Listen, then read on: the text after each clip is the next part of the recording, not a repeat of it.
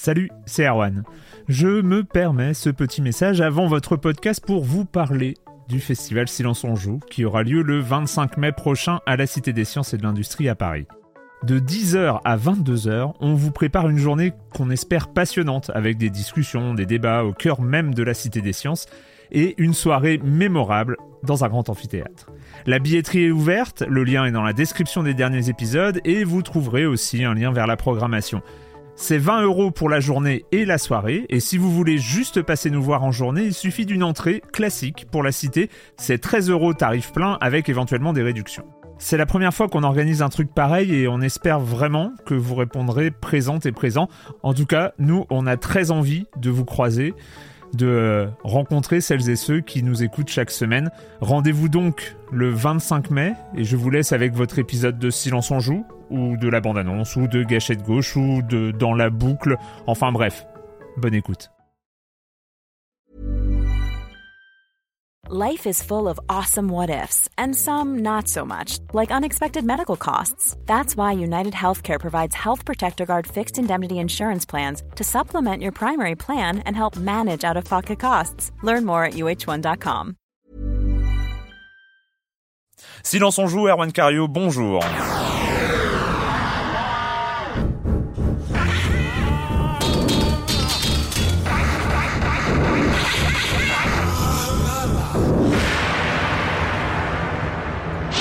Aujourd'hui, on va parler des palmarès des ventes euh, de 2008 aux États-Unis, euh, du PlayStation Network, le com des coms.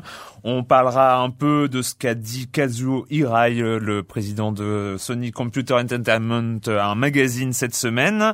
On parlera ensuite de Defense Grid The Awakening, donc le jeu de la semaine. Monsieur Fall, Killzone 2, on a essayé déjà, on est beaucoup en avance.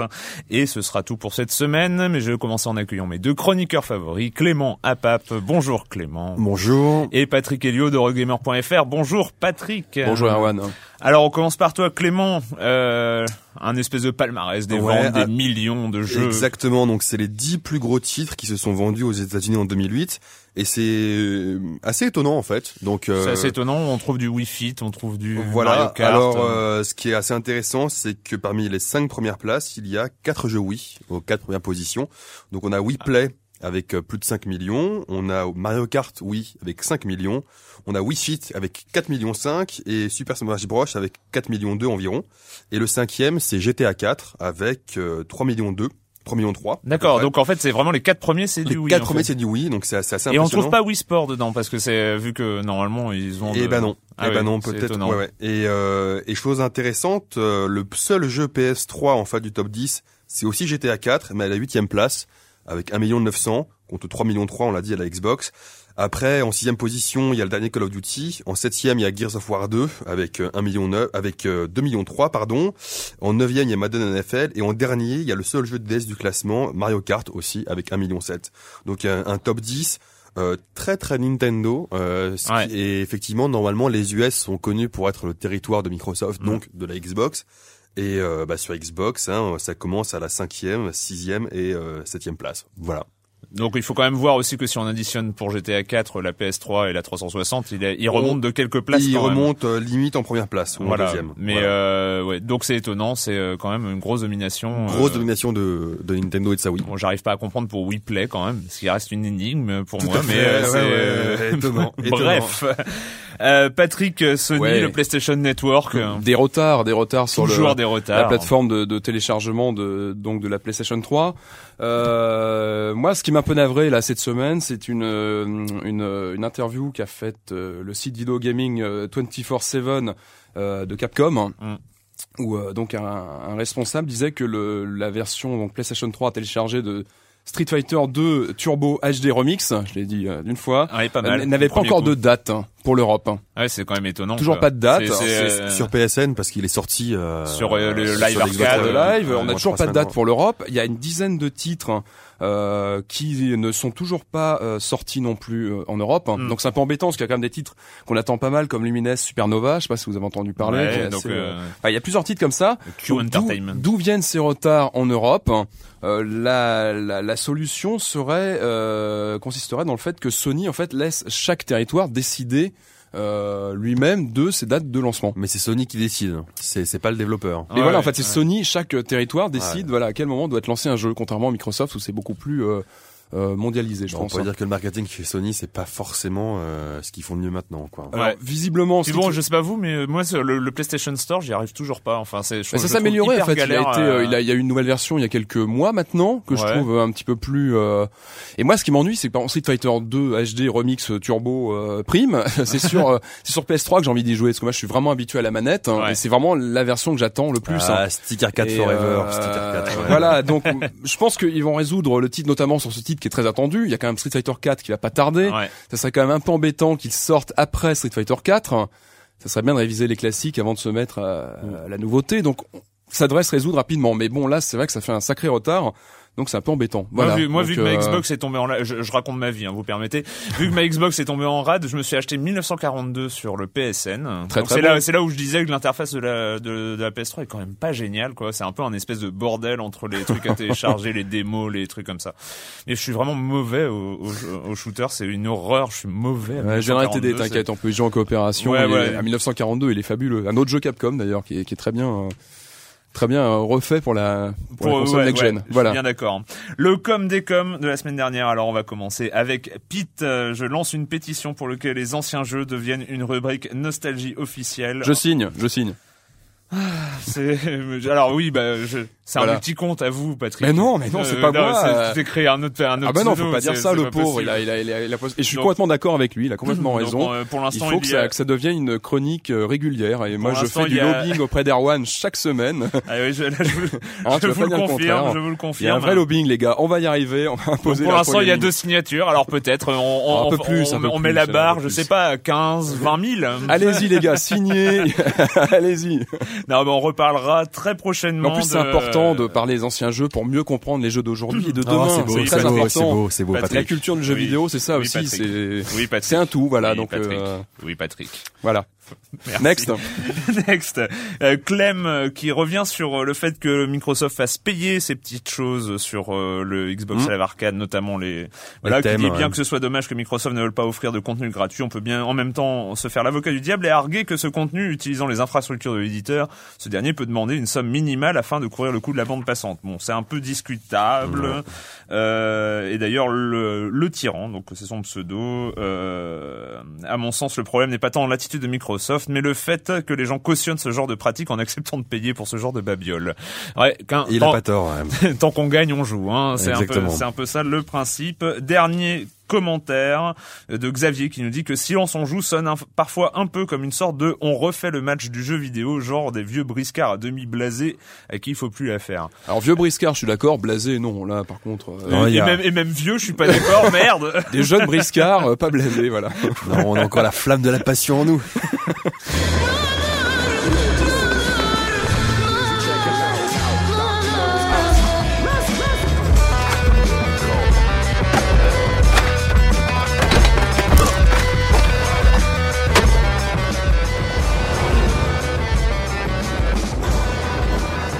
sort euh, ces jours-ci, la semaine prochaine, ou cette semaine d'ailleurs, je ne sais plus. Non, c'est ça, il va pas tarder. Skate 2 d'Electronic Arts.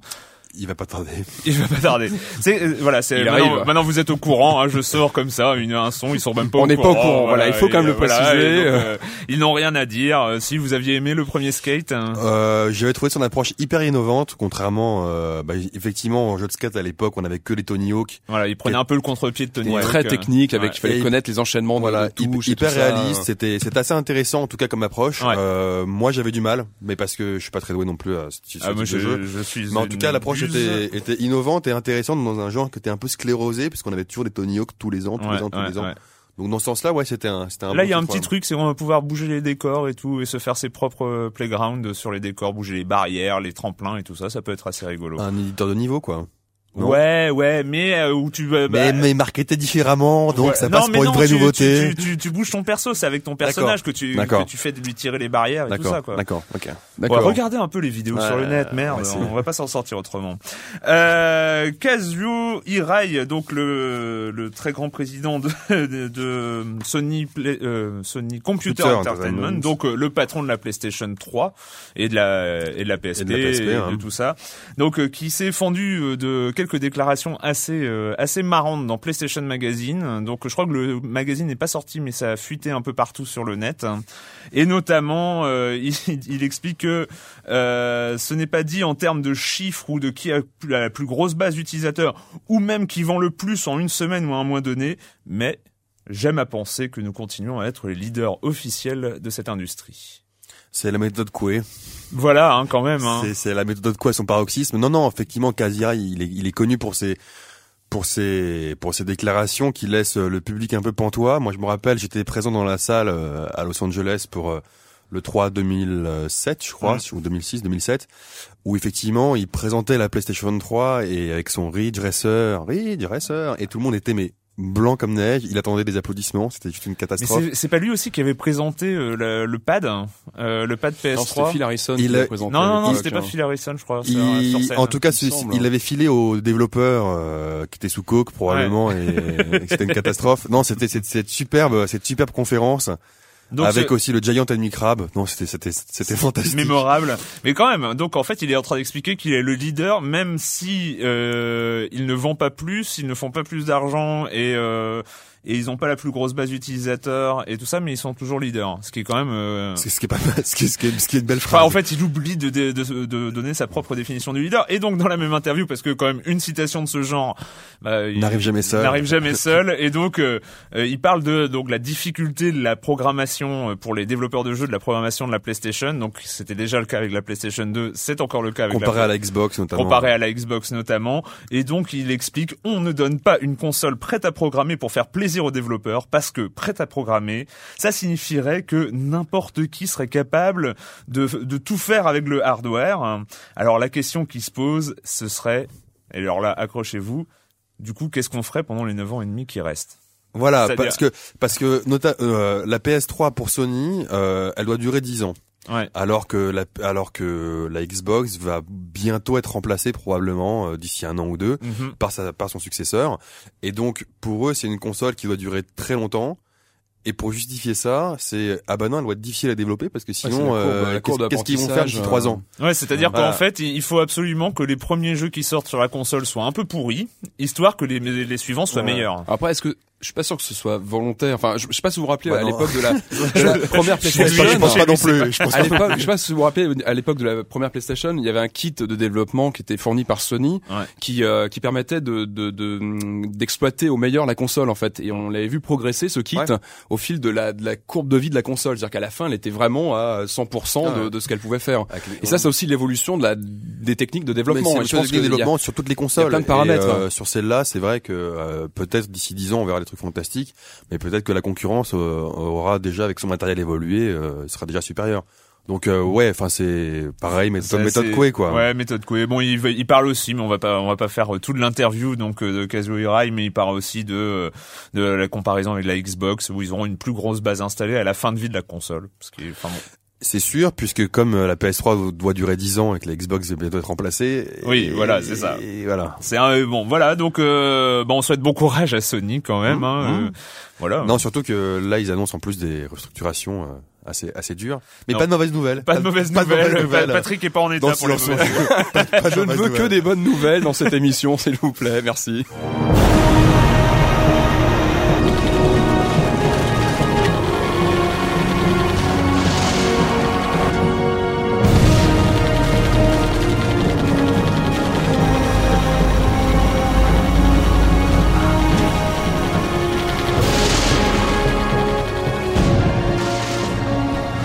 se demandait quand est-ce que ça allait avoir lieu, mais ça y est, c'est fait. Le Tower Defense, donc le Tower Defense, qui est un genre venu d'un mode de Warcraft 3, qui ensuite a été repris sur Internet avec les jeux en Flash et qui a été, qui s'est développé, qui a mûri, euh, qui a mûri sur le net. On se demandait quand est-ce que ça allait revenir aux jeux vidéo. D'où il vient, ça y est, c'est fait. C'est fait. Defense Grid The Awakening, donc qui est en téléchargement sur, euh, entre autres sur Steam, mais sur euh, d'autres plateformes ou est en téléchargement arriver sur Xbox Live. Euh, ça, euh... C'est arrivé ou c'est arrivé En tout cas, c'est prévu. C'est prévu. Defense Grid The Awakening. Euh, de, c'est de qui? C'est de Hidden Pass Entertainment. Voilà. Euh, aux, manettes, il y a le, je n'ai plus son nom, mais le euh, lead game designer de Edge of Empire 2. Ça remonte. Ça remonte un petit peu, mais bon, ça va, c'est pas fait par euh, totalement des amateurs. Jeu indépendant. Euh, Defense Grid The Awakening. Tu y as joué, Clément. Beaucoup. Beaucoup. ah oui, tu t'es fait prendre en fait. Je, très, très beaucoup, comme, on pourrait dire. Non, alors le, le Tower Defense, effectivement, c'est un jeu à la base. on joue au bureau, on joue, voilà. Expliquons, expliquons le concept. C'est assez simple. En, deux mots, hein. On y joue au bureau, déjà, faut que tu nous expliques. En deux mots. Bah, attends, c'est mon métier, moi, de jouer, je, je, je, pas le problème. Non, en, en deux mots, euh, il y a des ennemis qu'on contrôle pas, des vagues d'ennemis qui arrivent d'un point A à un point B, et on doit poser des tours sur le chemin des tours de défense. Des tours de défense qui peuvent, euh, euh, là notamment, c'est des tours futuristes, donc ils peuvent tirer. Euh, euh il y a une mitrailleuse, il y a un lance-flamme, il y a un laser, il y a un mortier, un laser, etc. Donc chaque tour en fait euh, fait une sorte de dégât particulier. Par mm. exemple, le lance-flamme est différent du voilà à la fois en termes de distance et en termes d'ennemis. Donc c'est une sorte de pierre papier ciseau, c'est-à-dire qu'on va avoir des ennemis qui sont plus plus résistants au feu ou, mm. moins résistants à laser, etc. Donc il y a des vagues d'ennemis. On a un pécule, on a une petite somme d'argent au départ, et chaque fois qu'on tue des ennemis, on a plus d'argent, voilà. ce qui nous permet de poser plus de tours ou d'améliorer les tours existantes. Voilà. Alors ça paraît, les tours peuvent pas être détruites, donc les tours même peuvent euh, peuvent bloquer le chemin pour créer un chemin plus long. Voilà. Voilà. Alors ça c'est c'est le principe de base. C'est le principe de base et c'est vrai que c'est c'est ça qui a été euh, qui a été créé sur internet. Alors on peut en citer quelques-uns. Le premier entre autres Desktop Tower, Defense. Après euh, plus récemment il y a eu Protector, il y a eu euh, quelques autres sites du genre. Vous les trouvez tous dans la chronophage d'écran.fr. D'écran.fr. c'est un c'est un genre de jeu effectivement auquel on peut jouer gratuitement sur le net. Il y a plein de jeux gratuits sur le net. Et c'est vraiment sympa. Enfin moi quand j'y mm. jouais, j'y jouais euh, hop une heure, une bonne heure, mais à la fin j'étais un peu fatigué, voilà l'esprit, voilà. Et donc j'arrêtais. Mais effectivement tous ceux qui connaissent pas, c'est c'est un genre de jeu hyper sympa parce que c'est c'est c'est des échecs, on va dire, euh, rigolo quoi. Hein, euh, pour, pour, faire simple. Ouais, faire simple. et là, et là effectivement, euh, je pensais pas euh, payer un jour pour ce genre de jeu, puisque on en a, on l'a dit, euh, on a une flopée sur le net. Il coûte 20 euros. Ouais. Euh, donc je voulais pas payer 20 euros pour ce, pour ce jeu-là, donc j'ai téléchargé juste la démo, la démo avec trois, mm. trois, quatre niveaux. Et bah j'ai été pris dedans, parce qu'effectivement il y a, il y a donc en fait c'est jeu vidéo donc c'est tout de suite c'est en 3D c'est en 3D il y a, la 3D y a, très du meilleur son voilà, donc c'est un, un, jeu avec un, un, scénario un peu bateau mais avec des niveaux qui sont mm. extrêmement bien développés et vraiment je suis rentré dedans c'est à dire que je l'ai acheté 20 euros un peu cher à mon goût pour ce genre de jeu. On n'est pas trop d'accord là-dessus. 15 euros pour moi, ça aurait été parfait. Mais en fait, 20 euros, c'est euh, alors que euh, comme les jeux PS3 360, c'est 70 euh, euros, les jeux Wii c'est 60 euros. mais trop, cher, en fait, 20, aussi. 20, euros commence à être le prix standard du jeu indé à télécharger. Bah, hein, ouais, mais je sais pas, Bread, Bread est à 15 euros. Sauf sur le live arcade. Mais sur les jeux à télécharger sur PC, c'est souvent 20, une vingtaine d'euros.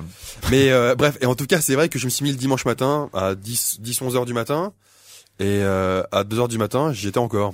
Ah Donc euh, j'ai quand même passé. Enfin, c'est un des rares jeux qui m'a vraiment euh, pris et qui qui m'a qui m'a captivé, ah. même plus que des euh, que des jeux que des que des Far Cry, que des que, des jeux on va dire importants avec un grosse hmm. équipe de développement. Ah t'es motivé quand même. Hein, ah j'étais extrêmement motivé et c'est et en fait bah, pourquoi j'étais motivé? Parce que la qualité du level design donc la manière dont sont faits les les chemins les labyrinthes hmm c'est extrêmement euh, enfin il faut, faut faut réfléchir quoi hein, euh, et il y a ce côté alors qui est euh, assez lié au jeu flash et, et, au genre même du tower defense c'est que c'est il y a de l'action, on choisit où mettre ses tours, on dépense son argent, on fait des upgrades évidemment, donc on, améliore, on, améliore les tours. Faut accrocher quand même, faut quand même accrocher au concept. Améliore je, je, veux pas acheter un froid les gars, mais moi j'ai eu du mal hein, vraiment. On a dit pas, on a dit pas mauvaise nouvelle.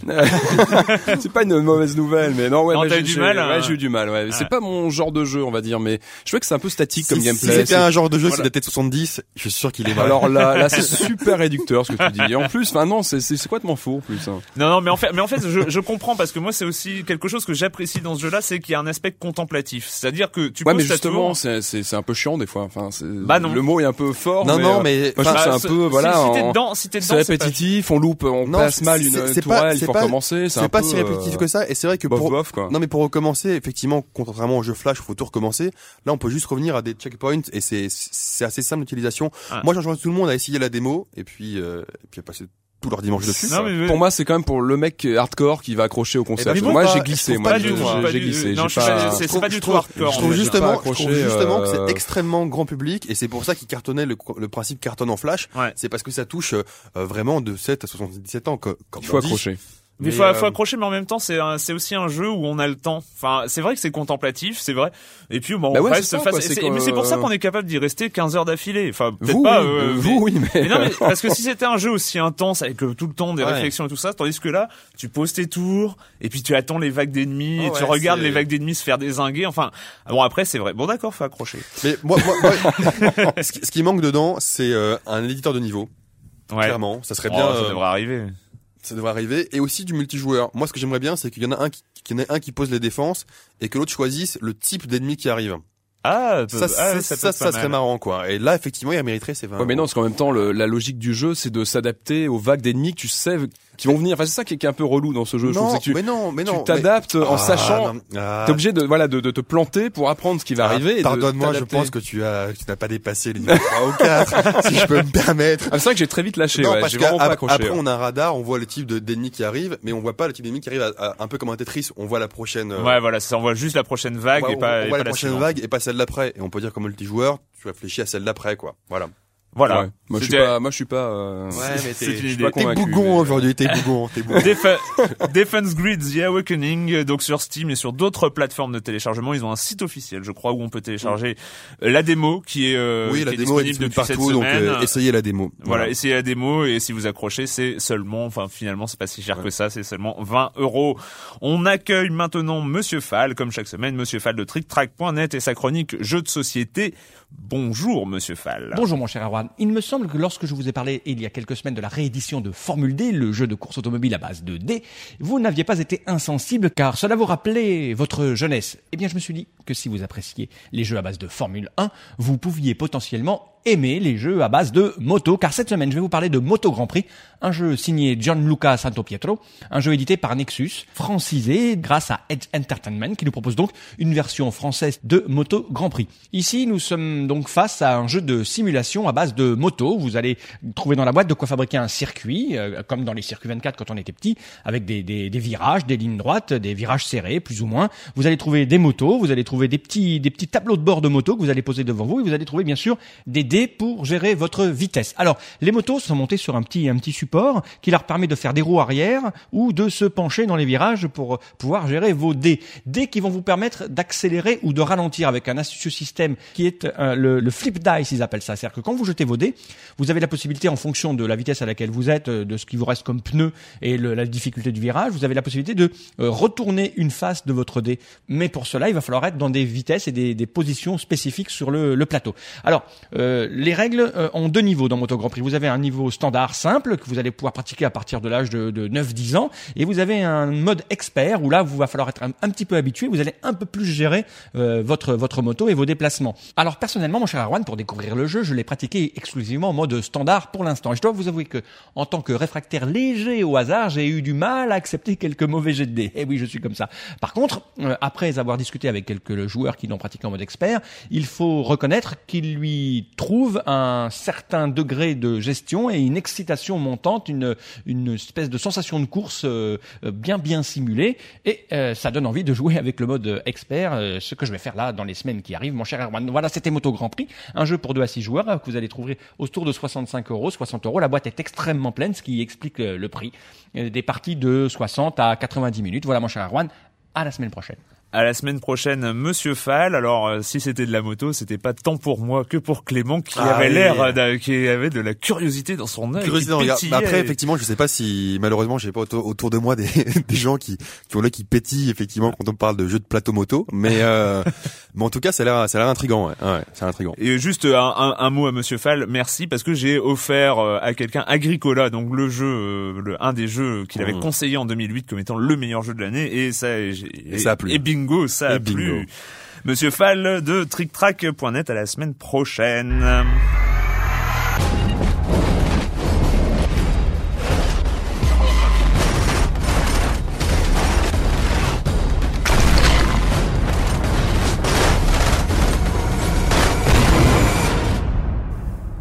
J'aime bien le côté tambour du Bronx euh, militaire euh, de cette de ce trailer de Killzone 2. Donc on a reçu Enfin, Patrick et moi, hein, Clément, tu es un peu à part. Ouais, voilà, la loose, la, loose, Clément. Non, mais je crois que je notais, je notais, peut-être trop mal les jeux Sony à l'époque. je sais pas, je sais pas, je sais pas. Killzone 2, donc qui devrait arriver en février sur la PlayStation 3, un des jeux phares de ce début d'année sur la console de Sony. Tiens, on a beaucoup de Sony aujourd'hui. C'est vrai.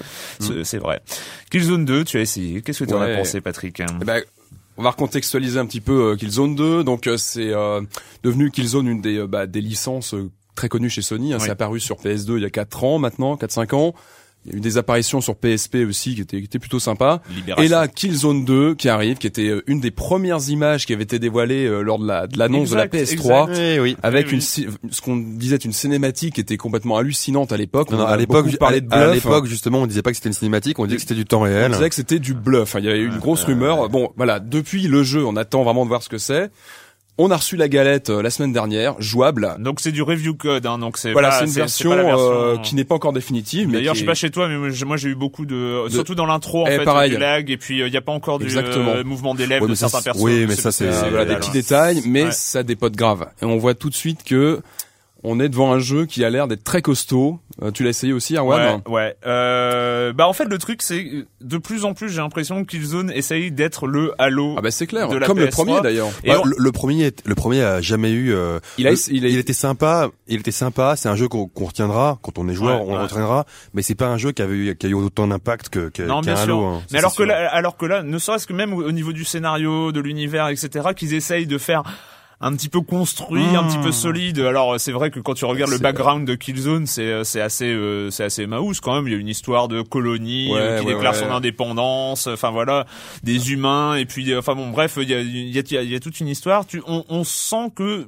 voilà, on cherche à on y va cherche À aller, dans le Halo dans le, dans le Halo PS3. Mais dès le début du jeu en fait, t'es plongé dans un gunfight de folie. En fait, t'es tout de suite dans le et là c'est vrai que tu sens un peu le le l'inspiration Halo en fait où tu rentres tout de suite dans l'action euh, et c'est vrai que le début du jeu est assez bluffant. C'est que t'as vraiment une séquence euh, assez monstrueuse euh, où ça, ça tire dans tous les dans tous les sens.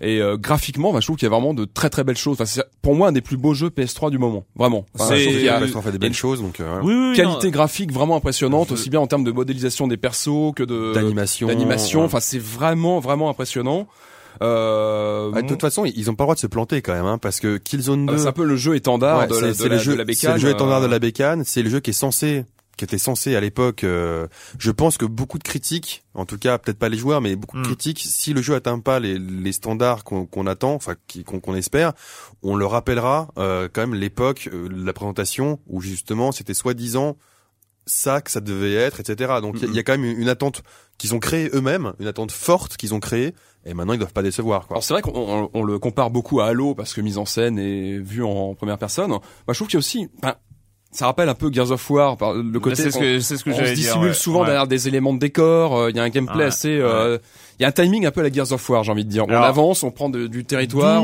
D'où mon petit problème avec euh, avec ce jeu, c'est je suis d'accord. Il est, il est graphiquement, techniquement, il est, c'est, c'est, c'est assez impressionnant mais euh, ça me gaffe quoi. C'est du déjà joué, c'est ça Ouais, c'est euh, entre effectivement pour moi on prend euh, Halo, on prend Gears of War, on mélange, on secoue un, ouais, mais, ouais mais il y a plein de jeux qui sont comme ça, il y a plein plein de jeux qui sont comme oui, ça. mais mais, moi, ça mais ça commence enfin pour des jeux phares, justement là on, là je te parle pas de de Halo et Halo 3 et Gears of War 2, on n'est pas sur les petits jeux un on peu peut aussi parler d'une autre inspiration qui est plutôt une bonne inspiration à mon avis, c'est Rainbow Six. Hein. Les derniers Rainbow Six qui sont plutôt portés action et je trouve qu'on ressent, on retrouve certains mécanismes de ouais, mais, mais moi, le, truc c'est que euh, euh, alors alors que c'est survitaminé, c'est vrai qu'il y a de la mise en scène assez impressionnante, des, euh, des effectivement comme le dit Patrick, on arrive au plein milieu d'une bataille bah pas croyable. Euh, très cinématique, ça. Quand on a une ambiance très cinématique, comme on le voyait dans les dans les bandes annonces à l'époque, on sent qu'il y a vraiment une inspiration, une mise en scène. Euh, ouais, mais moi, la tout manette, est fait pour impressionner. Mais la manette m'est presque tombée des mains, quoi. Enfin, alors alors que alors que alors que ça pulse, ça, ça, ça bastonne dans tous les sens, mais euh, bah, je suis désolé, les euh, les, les militaires super avec des grosses armures et des flingues qui, enfin, ouais, des flingues pas possibles. C'est clair qu'il n'y a pas de surprise. De toute façon, on attendra la version test pour y rejouer, et longuement, mais, je pense pas que ce soit. Après, je, je dis jamais tombé des mains, mais j'ai continué un petit peu et, euh, et voilà et on avance et c'est plutôt c'est parce que tu es professionnel. Parce que voilà, j'ai de la conscience professionnelle, mais et c'est plutôt sympa à jouer, mais euh, moi ça, ça, il y a pas il y a pas il y a pas ce petit ça truc me fait en pas plus, envie ouais. quoi, ça me fait pas envie. Euh, Fear 2 qui va sortir dans quelques semaines me fait Ouais, me, me, me fait un peu plus envie quoi parce que c'est En termes de scénario, tu veux dire? En- et en termes d'ambiance et en termes d'ambiance et en termes Mhm. de euh, d'univers euh, d'une manière générale Euh, là c'est vrai que euh, en plus Gears of War 2 ça, ça a à peine quelques mois enfin sur les militaires avec des grosses armures bon j'ai eu un Mhm. peu ma dose quoi donc euh, Moi, j'ai pas pu essayer le multijoueur, mais je crois qu'il est assez, euh, assez euh, élaboré on- visiblement. On en parlera Pas mal quand- de quand modes euh, qui vaudront le détour, mais euh, voilà, on, on en reparlera 2. lorsqu'on aura la version test. Voilà, Killzone 2, on en reparlera sur PlayStation 3, arrivé en février. Je n'ai pas la date exacte, peut-être vers le 20. Enfin, je sais pas. Enfin, J'ai peur. je- je- Peut-être. Par là. C'était quoi? C'était sorti le 9 ou sorti le 12 Je sais plus. Bref, euh, bah voilà, on en a fini pour cette semaine pour les jeux vidéo et la question rituelle. Et quand vous ne jouez pas, vous faites quoi Clément? Euh, bah écoutez, moi on m'a invité pour la première fois au, au, au Parc des Princes. Donc c'était mon, mon premier match de foot en, en, en vrai, en, en réel. Et j'étais en tribune présidentielle. Attention, Attention. attention. Et donc j'ai vu euh, j'ai vu PSG Lens euh, la semaine dernière. Donc un match qu'on a gagné 2-0, même si c'est un match À quoi on a gagné? Ah oui, d'accord. Donc euh, Ah bah non, ah, ça y est, je fais partie des supporters, ça y est. Mais euh, mais effectivement, c'est un match euh, inintéressant possible. Il y a eu un but, un but contre son camp de lance, un, un but de nous. Mais c'est vrai que c'est c'est je pensais pas du tout. Euh, je suis pas extrêmement foot, donc je mate parfois les matchs importants et je joue au jeu de foot. Je pensais pas qu'on voyait aussi bien. Enfin, en tout cas, en tribune, en tribune présidentielle. Mais, je pensais pas qu'on voyait aussi bien le jeu. Et ce qui est marrant, c'est que quand le match est, est chiant, ce qui était le cas, en fait, le temps passe très vite parce qu'on on regarde tout ce qu'il y a autour. On regarde euh, les chants de supporters, on Mm. regarde les, enfin, les gens qui à côté, etc. Et donc c'est assez vivant. Et euh, bah, j'ai bien, j'ai bien aimé. Voilà, je m'attendais pas et, et j'ai bien apprécié. Voilà. D'accord. Patrick? Oui, alors moi je me suis, euh, je me suis mis au manga. J'avais jamais lu de, de manga et euh, Ben, un spécialiste euh, du manga devant l'éternel que je salue au passage, m'a, au passage m'a passé quelques quelques ouvrages, dont Gantz. Euh, j'ai lu les deux premiers volumes et c'est plutôt pas mal. En fait, il m'a conseillé des titres euh, en fonction de mes goûts, on va dire cinématographiques, que je connaissais un petit peu maintenant. Donc Gantz, c'est pas mal. En fait, le pitch est intéressant. On suit des personnages euh, qui se font tuer dans la vie réelle et qui se retrouvent dans une pièce hein, et où ils vont devoir ensuite être, en fait, euh, vont devoir remplir des, des objectifs. Hmm. Alors c'est un espèce de mélange assez audacieux entre Huis clos de Sartre et Running Man. Enfin, c'est complètement. Quelle, euh, référence. Mais ouais, attention. Oh là là, je respecte. Je Donc, ça je peut, ne partez pas tout de suite, ça peut effrayer, mais c'est plutôt pas mal. Moi, j'ai bien accroché. J'ai lu, en en tout cas, j'ai lu les deux premiers volumes et j'ai envie de, de voir la suite. Donc euh, voilà, c'était mon introduction. Ça s'appelle Gantz hein, et c'est édité aux éditions Tonkam. Donc c'est plutôt intéressant. J'ai lu les deux premiers volumes et euh, je vais m'enseigner auprès de Ben pour qu'il me passe la suite. Et voilà. Donc, D'accord. euh, à découvrir. Bon bah moi j'ai lu, euh, j'ai fait, euh, alors j'ai j'ai fait dans le très grand public cette fois-ci, euh, j'ai lu euh, Le Petit Prince euh, par euh, réadapté par euh, Johan Sfar.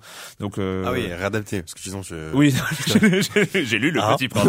Non, c'est donc euh, Johan Sfar, le dessinateur euh, scénariste, qui a euh, repris à son compte Le Petit Prince, qui avait été prépublié dans Télérama, je crois.